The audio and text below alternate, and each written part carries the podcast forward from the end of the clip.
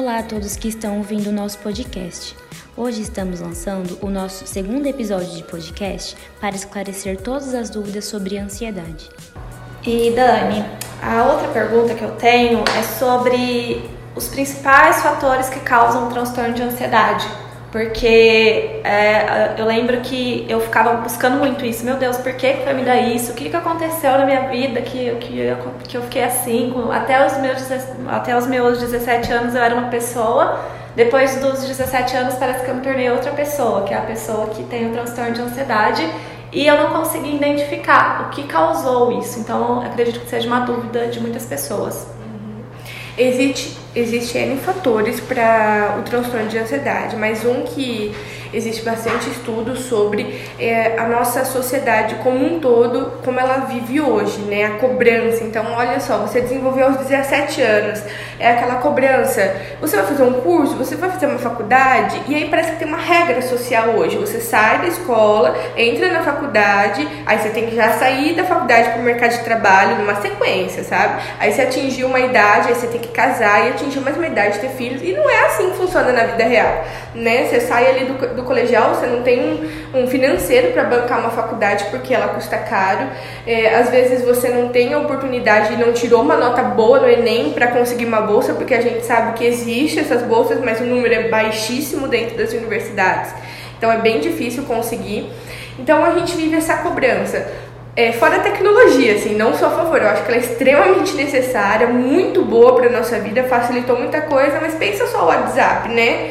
Demorou cinco minutos para responder, tá online ali já tá me ignorando, né? Então, assim, se a gente fosse há anos atrás, é, não sou da época arcaica, assim, eu acho que a tecnologia ela vem para ajudar, mas ela influenciou bastante na nossa ansiedade, né? Hoje tudo é muito rápido, tudo muito fácil e a gente não tem paciência de esperar, né? E se for uma pessoa que tem a paciência de esperar, pronto, ela é parada na vida, né? Então, assim, existe essa cobrança social implícita, né? E aí então a gente se vê a todo momento com pensamento no futuro né? Então, assim, o que eu vou ser quando eu tiver. Tem 17 anos, como foi seu caso. Uhum. Mas o que eu, que eu vou ser com 23 anos? Como eu vou estar com 23 anos, né? Então fica aquela, aquela coisa recorrente do pensamento.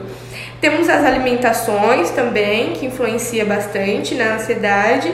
É, são tudo coisas que em conjunto vai agregando, tá? Então a, a alimentação, hoje vive muito de fast food, então não paramos para sentar e ter uma alimentação, é comendo no carro, é uma, uma, um alimento rápido, tudo isso também o nosso mecanismo psicológico entende que você tá ali ansiosa, com pressa e sem tempo para você é, sem tempo para você. Essa também é ótima, né? Porque vivemos num momento, então vamos pensar pessoas já jovens, adultos aí trabalhando desenfreadamente para conquistar alguma coisa e ser alguém também dessa cobrança social. Então não temos tempo pra gente né? Não temos lazer. Ai, o que é lazer? Ir pra praia? Não, lazer é ter um momento para você. Não tem problema se assistir um filme na Netflix, né? Que todo mundo também. A Netflix agora virou um julgamento de preguiça, né? Uhum. E não, pode ser algo ali prazeroso para você que faz parte da sua vida.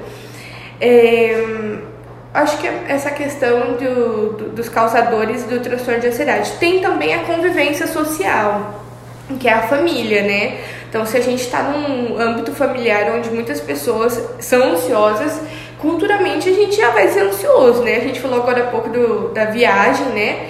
É, então pensa só, se é uma família que fica muito ansiosa numa é, uma, uma questão desproporcional, você também vai ser uma pessoa ansiosa para essas a, atividades que não faz parte da rotina, né? É, Dani, é exatamente isso. Eu acho que um dos principais fatores é essa cobrança, tanto social quanto interna nossa. É, eu sempre fui uma pessoa que me cobrei muito e também me importava muito com o que as pessoas pensavam. Nossa, que a pessoa vai. Terminei minha faculdade, não estou trabalhando na área, o que, que, que as pessoas vão pensar? É, o que, que os meus amigos vão pensar, o que a minha família vai pensar, o que, que o mundo vai pensar. Então eu sempre me importei muito com o que as pessoas pensavam sobre mim e também me cobrava muito. Então é, eu acho que essa questão da cobrança é um, um gatilho muito, muito grande para um transtorno de ansiedade. É, a próxima pergunta é como saber se tem transtorno de ansiedade? Uhum. É, identificar o, esse transtorno de ansiedade, porque eu lembro que eu buscava pelos sintomas que eu estava passando, porque não tinha um nome, eu não sabia ainda o que era TAG, o que era transtorno de ansiedade generalizado, então eu lembro que eu buscava muito pelos sintomas que eu sentia. É, é, o batimento cardíaco acelerado, mão suando, é, vômito, parei de comer, o que, que era isso, e aí o Google me dava o retorno é, sobre esse nome. Eu lembro que sempre aparecia TAG, transtorno de ansiedade generalizada. Então, é, como identificar que eu estou passando por esses sintomas? Sim, é bem legal isso que você disse sobre o corpo dar um, indícios, né? O nosso, nosso corpo sempre avisa, né? Várias, várias questões de, de doenças e transtorno, nosso corpo reage. Também as pessoas acreditam, como a gente já falou né, anteriormente, que é uma agitação. E não, o transtorno também tem muito a ver com cansaço, esgotamento físico. Então, a todo momento parece que você está muito cansado para ir fazer atividade, né? E aí tá ligado com a procrastinação também. Aí fica aquela. E aí depois vem a culpa, né? A culpa por não ter ido fazer aquilo. E aí a culpa é a ansiedade do futuro, porque, porque eu não fui fazer aquilo, né? Então, é, a gente precisa observar nosso corpo, costuma se dar dores de cabeça, insônia. Por que da insônia? A pessoa fica com dificuldade de, de desligar o seu mecanismo psicológico. Então, na hora que deita na cama, onde as suas resistências, resistências baixam, né? E os pensamentos começam a fluir e fica o pensamento acelerado. É, como a gente disse, existe a ansiedade também saudável, né? Então, como que a gente identifica que é uma ansiedade patológica, que vira uma síndrome? É quando começa a afetar a sua rotina, né? Então, você deixa de trabalhar, deixa de fazer atividades prazerosas, deixa de encontrar amigos, para de participar de reuniões familiares dentro da própria casa mesmo, fazer refeições juntos, porque, como você disse sobre o julgamento, às vezes a gente fica com medo da nossa própria família nos julgar, então, ah, eu evito de participar de, de dessas questões. É, começa uma procrastinação muito grande por medo de não conseguir ou de não dar conta de realizar aquela tarefa. É, os sintomas mais graves, né? Que é o coração disparar, a mão começar a suar, ter falta de ar. Isso já entra nos sintomas quase de a síndrome do pânico, né? Mas esses sintomas também podem ser sentidos em pessoas com TAG, é, que é o transtorno de ansiedade generalizado. E muitas vezes essas pessoas, como você falou que não conhecia, né, acham que estão tendo um infarto.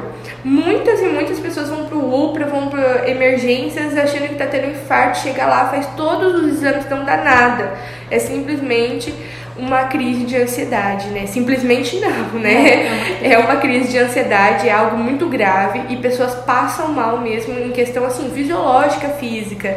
Então, a gente, pra gente conseguir, né, notar, é, observar o que o nosso corpo fala, observar os nossos pensamentos. Eu sempre gosto de falar que a gente não controla pensamentos. Se a gente controlasse, a gente só ia pensar em coisas boas, né? Os pensamentos só aparecem na nossa cabeça, mas tem como a gente identificar, né? Então, às vezes a gente fica horas e horas ali com o pensamento acelerado. Se pergunte, por que, que eu tô pensando isso agora, né? E é um processo essa questão de observar os pensamentos e se perguntar, porque às vezes na primeira vez não vai ter respostas. Você vai perguntar, nossa, mas por que eu tô pensando nisso nesse momento? E não vai vir. E aí depois você fala isso no outro dia de novo, né? Pergunta para si mesma. Esses pensamentos acelerados, em pessoas, pessoas com ansiedade, ele acontece o dia todo, mas normalmente eles são com mais frequência no período da noite né, que eles ocorrem. Então, faça essa reflexão também sobre esses pensamentos e busque ajuda. Sim, é, é super importante essa parte que você tocou, né, do, do julgamento. É, eu me lembro que as pessoas que mais julgavam começaram a julgar é, porque eu fui atrás de, de ajuda e eu busquei medicação, foi passado medicação, então todo mundo fala, meu Deus, você é tão nova, vai tomar medicamento. Eram mais o, o, as pessoas que, que rodeavam o meu círculo social, que eram os meus amigos, eu lembro que meus amigos, nossa, eu sofri muito, porque eles não aceitavam de jeito nenhum, eles achavam que eu estava louca, que eu era louca e minha mãe também estava louca porque eu estava tomando remédio e que eu não precisava disso, que isso era coisa da minha cabeça, que era só eu ir para a igreja, ou era só eu rezar, ou era só eu fazer qualquer outro tipo de, de atividade como se eu controlasse isso.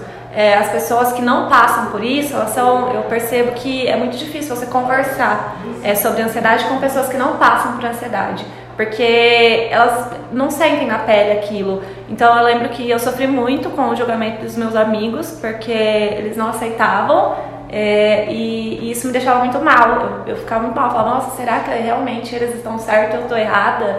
E aí eu começava aquele, aquele processo de, de, de me criticar, de, de ver o que, que a sociedade estava pensando sobre mim, e isso acelerava mais ainda o meu processo de, de transtorno de ansiedade. É, até que foi causando também é, síndrome do pânico, eu não conseguia mais sair nos lugares. É, eu acho que a ansiedade ela vai gerando outros transtornos, eu fui percebendo que com a ansiedade, depois é, eu comecei a. Eu tinha vontade de sair nos lugares, tinha vontade de ir num barzinho com os meus amigos. Quando chegava nesse lugar, eu passava muito mal. Eu me dava ânsia de vômito, eu queria voltar para minha casa, eu tinha que ligar com meu pai. E quando eu voltava para minha casa, na minha casa tudo passava, como se fosse um ambiente de conforto. É, então, é uma mensagem que, para quem está ouvindo, eu quero passar é não julguem as pessoas que estão passando por isso porque elas vão sofrer muito mais com esse, esse julgamento, principalmente de amigos ou famílias, pessoas que estão em volta.